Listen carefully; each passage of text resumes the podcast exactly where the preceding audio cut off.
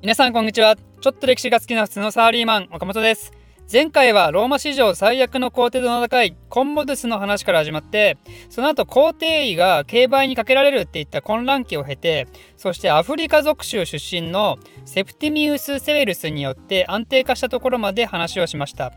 セプティミウス・セウェルスはアフリカ属州出身ということで民族的にはフェニキア人なので今までのような純粋なローマ人っていう感じの皇帝では全然なかったわけですね。ということもあって彼はローマの伝統とかそういうものは全く重視することなく実力あるものをどんどん出世させる多様性を重視した施策を展開していました。でこれによって元老院なんかの権威が低下していってしまって逆にその日その日で力のある軍事力を持つ人が権力を持つような傾向に進んでいったわけですね。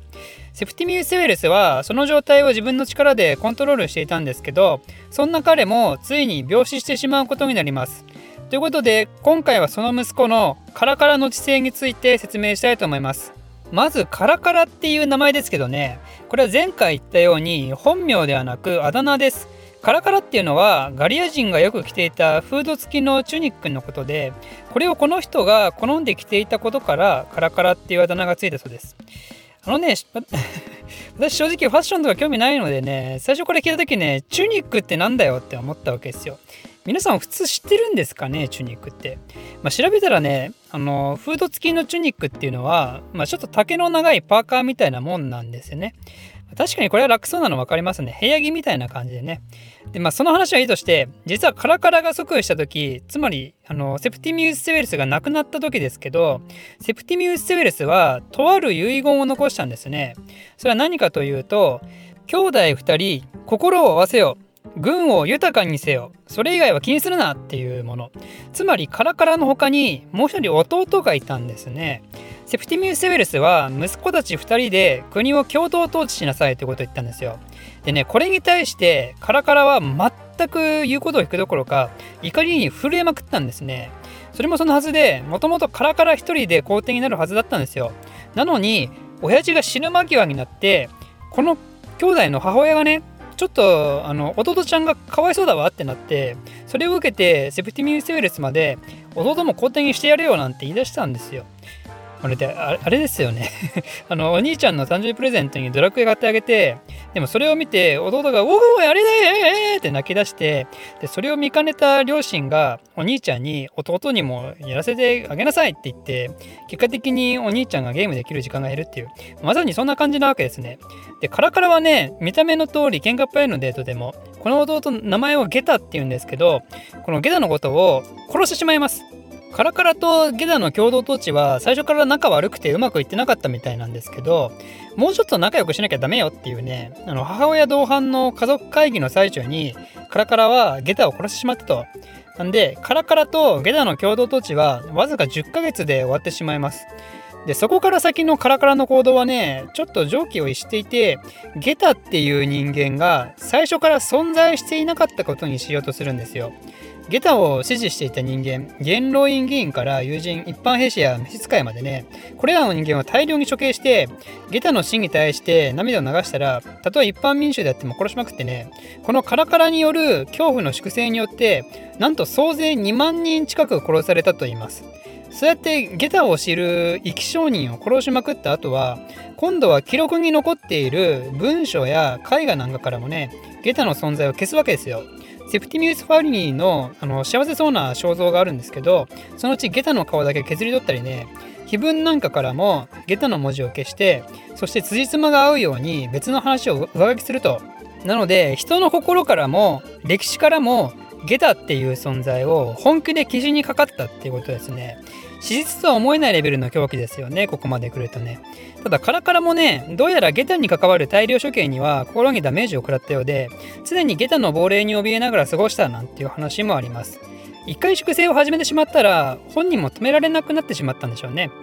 で彼の残虐性っていうのは決してゲタにまつわる話だけでなくてもう一つそれを代表するようなエピソードがあります。彼はアレクサンドロス大王に対しては畏敬の念を持っていたようである時ね、遠征中にアレクサンドリアのアレクサンドロス大王の墓を訪れるんですけど、なぜかそこでね、お墓参りした後に、そこの近隣に住むあの青年男子数千人を突如虐殺するんですよ。ちょっとね、あの、皆さんこれは意味がわからないと思うんですけど、だけど虐殺を命じられた人間も意味がわからないし、虐殺された人間も意味がわからないし、後世の歴史家もちょっと意味がわからないと、この件はね。とね、ここまで行くと、カラカラもただの大暴君ですけど、実はそんな彼も民衆から大歓迎されるような素晴らしい事業をしています。それは公衆大浴場の建設です。カラカラ浴場って呼ばれる有名なやつですね。浴場なのにカラカラとはこれいかにっていう感じですけど、これはね、単なる浴場っていうより、どうやら娯楽性の高いレジャー施設のようなもんだったらしくて、多分ハワイアンズみたいな感じだったんでしょうね、ハワイアンズ。今ではその全貌を見ることできないんですけど、遺跡のサイズ感だけ見てもね、もうとんでもないものだったようです。でそういうふうに立派な浴場を作ったり神殿作ったり広場を作ったりね民衆への還元をするかのように立派な文化事業を展開するわけですよ。であとはセプティミウス・セベルスの遺言に軍を豊かにしなさいっていうのがありましたよね。なんで彼らのお給料も上げるんですよね。だいたい1.5倍ぐらいに。なんで軍人からの指示を扱ったようですね。ただね、そういう人気集めのために国の財産を湯水のように使いまくったんで、やっぱね、財政厳しくなってきちゃうんですよ。なんで、この後彼はそれを挽回するために、これまた有名な対策をすることになります。それが212年に出されたアントニヌス勅令っていうもの。これは何かというと、ローマ帝国内の全ての自由民に対してローマ市民権を与えたんですよ。今までは属州にいた人間はね、ローマ市民権を持ってなかったんですよ。で、ローマ市民権を持つ人間は、それまで選挙権といった特権を持ってたんですけど、それをローマ帝国民全員に平等にあげますと、市民権を与えることで帝国民全員がローマの神の前で等しく平等になったと素晴らしいですね。その後のキリスト教世界が近代に至るまで達成できなかったことをなんとローマ帝国はその1000年以上も前に達成することができたわけですよ。カラカラ帝こそ実は歴史に初めて登場した啓蒙先制君主なのであったと言えるのかどうかというと そうですね果たして。実はですねこのローマ市民権っていうのはそこまで別に美味しいものではないんですよ。なぜなら選挙権を持つといってもね選挙会場ローマですからね。自分の支持する人間を投票するためにエジプトやらねガリアやらねブリタニアやらねそんなところから遠路はるばるローマに行って投票しますかと。現代の日本ではね徒歩5分の学校やら公民館が会場だとしてもね多くの人が投票しないのにね言うわけないでしょ。カイロからローマまで陸路で5000キロですよ。休みなしで歩いても1034時間ですよ。